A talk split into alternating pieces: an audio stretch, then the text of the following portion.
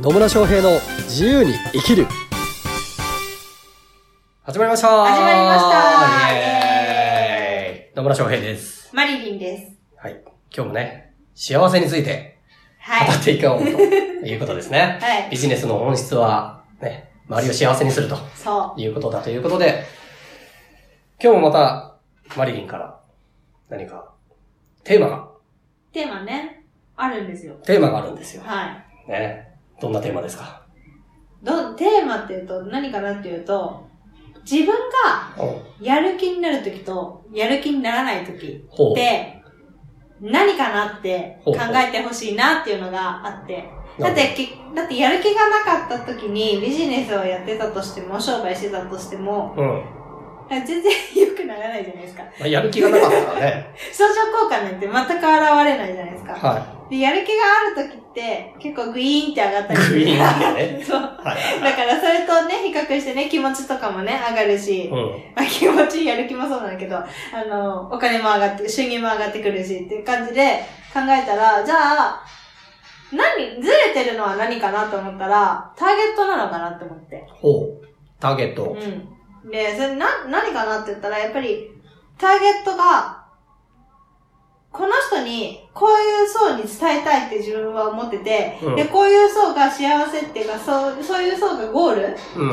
自分が思い描くゴールにたどり着いてくれたら、めっちゃいいなってうん。思うじゃないですか。だから、やる気が出るじゃないですか。はい。だけど、あの、やる、あの、全然違うターゲットうん。が来ると、来たりすると、やっぱりゴールって見えないんですよ。なるほど。そのターゲットのね。はいまあ、多分話を聞けばそのターゲットがどういう風になりたいっていうゴールはあると思うんだけど、そこに自分がそぐわないミッションだったりとか、うんビジョンとかが出てきちゃうと、やる気って多分一気にダウンしちゃうんですよね。なるほどね。って思って、はい。で、まあそれは実体験になるんですけど。つまり、何についてのテーマということつまりね、あの、やる気についてので、やる気について。て、どんな時にやる気が出てるかっていうことですね。はい。うーん、なるほど。で、実体験としては、実体験としてはですね、あの、病院に勤めてるんですよ。そうですね。うんまあ、看護師さんとしても働いているので、病院に勤めるってはいするわけですね。で、まあちょっとね、あの、リハビリ病院なんですけど、ほうほう、リハビリ病院。だけど、リハビリ病院ってリ、えっ、と、患者さんを病院のもう外に返すみたいな、社会に返すっていう感じ。外に社会に返す社会に返す。それはね、障害とかね、いろいろあるからね。あの社会に返すっていう役割を果たしてるんですけど、はその役割が果たせてなかったりとか。そのや、うんと、そこじゃないんだよなっていう患者さんは。が、いらっしゃる時もあるんですね。え、どんな人が来るの？それって。それ、あの、例えばね、もう、療養、療養って言って、はい。あの、見取りとか。ああ、なるほどね。はいそしたら全然ずれるじゃないですか、方向性が。まあそうですね。リハビリっていうのをね、目的にしてたのに、そうじゃない人が来たら、当然ずれますよね。うん、ずれますね。うん。で、そうすると、やっぱり、従業員とかも、うん。そこに従事してるスタッフとかも、やる気がなくなってくっていうか、うーん。っていう感じ。あ自分は本当はリハビリについて勉強がしたいのに、うん。で全然違う患者さんが来ちゃうと、な、何みたいなうん。感じになっちゃうなって思って。だから、多分集、集客じゃなかった間違えた。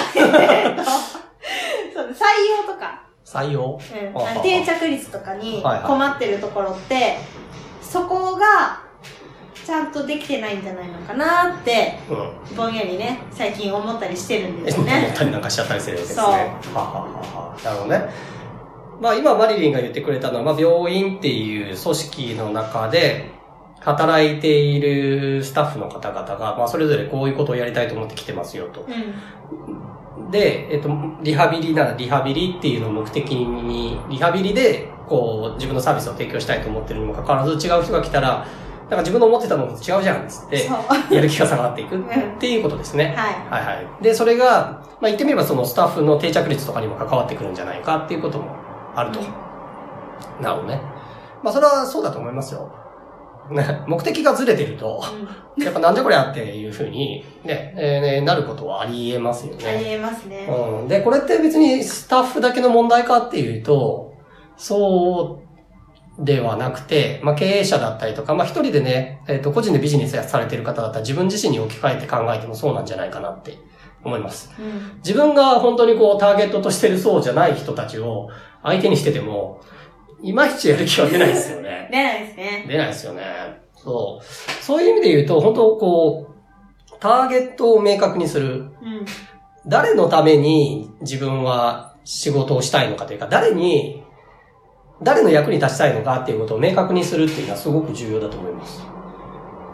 で、はいはい。で、それに合わない人はそもそも取らないっていうことをうん。おすすめはしますね。そうですね。うんあの、お金にはなるからやってみるとかっていうのは、個人的にあんまりおすすめはしないですね。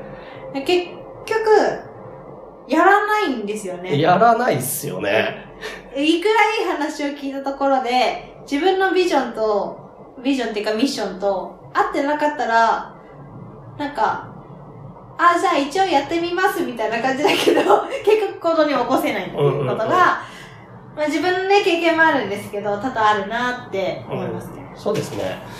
で、なんか、ちょっと自分のターゲット層とは違うんだけど、まあお金になるからとりあえず受けてみるかって言って受けてみると、あまりこういい結果を生まないことが多いかなと思います。うーん結局ね、自分が助けたい人と違うのは自分自身のそのやる気とかっていうのにも関わってきますし、あと、相手に提供できる価値を最大限提供できるかっていうとそうではなかったりするわけですよね。だから、まあさっきのね、リハビリ病院のお話でいくと、リハビリっていうものに対してのサービスは、えもちろんいいものを提供できるんだけど、そうじゃない人向けに作られてるわけじゃないから、最大限の価値を提供できるわけじゃないって話になりますよね。そうですね。うん。なるので、まあ、しっかりとターゲットを明確にして、あの、ちょっと言い方あれなんですけど、お客さんを選ぶっていうことも重要だなとは思います。うんだから私の場合もですね、まあそういう事業とかコンサルとかコーチの方の、まあ、特にスタートアップの支援っていうのがね、一番多いんですけど、取る、取るっていうかな、契約をする人と私からお断りする人とかっていうのも、うんうん明確にしてますね。うん。うんその明確にする材料はやっぱり、やっぱり、やっぱり？やっぱり、つって。やっぱりあれですかね。あれってどれだよって。あの、まあ、私の基準っていうのは自分で責任取れるかどうかっていうのが一番大きいですね。あの、特に自分でビジネスをしようとしているっていうことなので、人のせいにしてたりしたら、でもいいことないわけですよ。ないですね。自分でビジネスをするっていう選択をしたっていうことは、どんな結果があったとしても自分が責任を取るっていうこと。それと、素直に行動できるうん。っていうところは基準として持ってますね。で、そうではない人は、お金を積まれたとしても私は、その人のためにもならないと思ううし、んうん。うん、なので、お断りするっていうことがあります。そうですね。うん、自分が疲れちゃうビジネスはあんまりやりたくないです。そうっすね。うやっぱね、やりたいことというかね、やったらいいと思いますん。しそ、うですね。やりたいことの中には、どういう人のためになりたいのかとか、どういう人と付き合いたいのかっていうのも大きいかなと思いますよ。うん。人間関係ね、大事ですよね。大事ですよ。ねなんかすげえ無理難題を言ってくるクライアントばかりとかだったらね、嫌だもん。ド M かって。嫌なんですよ。で、そうですね。うーんと、提供する側も、あの、お金を出す側も対等なので、うん。だからどちらも選んでいいんですよ。で、お互いに一番しっくりくる人というかね、相性はあるから、うん。お互いに相性がいい人同士で、そのやりとりをするっていう方が、お互いのためになると思います。そうですね。うん。それをなんかね、売り上げが上がりそうだからって無理やり取ったりすると、後々こう、ね、自分自身のやる気もそうだし、相手ね、クライアントさんにとってもなんか不満が出てきたり、えーだったりとか、なんか思ってたことと違うみたいなことになったりとか、うんっていうことになっていくので、しっかりとこう、一体誰のために私はこのビジネスをしているんだろうっていうことを考えることがすごく重要だなと思います。はい。うん、ね、本当まあ、ということでね、やる気の話になりましたけど、やっぱ誰、誰のためにっていうのはね、大きいですよね。大きいですね。で、そうやって、あ、この人、こういう人のためにやりたいって言ってて、で、その人が自分が思い描いたような未来に、ね、行けるようになってくれれば嬉しいですからね。そうですね。ね。なので、ぜひ、こう、自分自身のね、やる気とか、やりがいとかを見つけるためにも、一体自分はね、誰に、どんな価値を提供したいのか、誰の役に立ちたいのかなっていうことを明確にしてビジネスをしていっていただくと、こう、やりがいを持ちながら、やる気を持ちながら、楽しみながら、幸せな人を増やしながら、ビジネスができていくんじゃないかなと思います。はい。はい。というわけで、今日も最後までお聞きいただきありがとうございますあ。りがとうございます。また、疑問、質問、コメントなどありましたらね、ぜひいただければと思います。はい。では、また次回お会いしましょう。さよなら。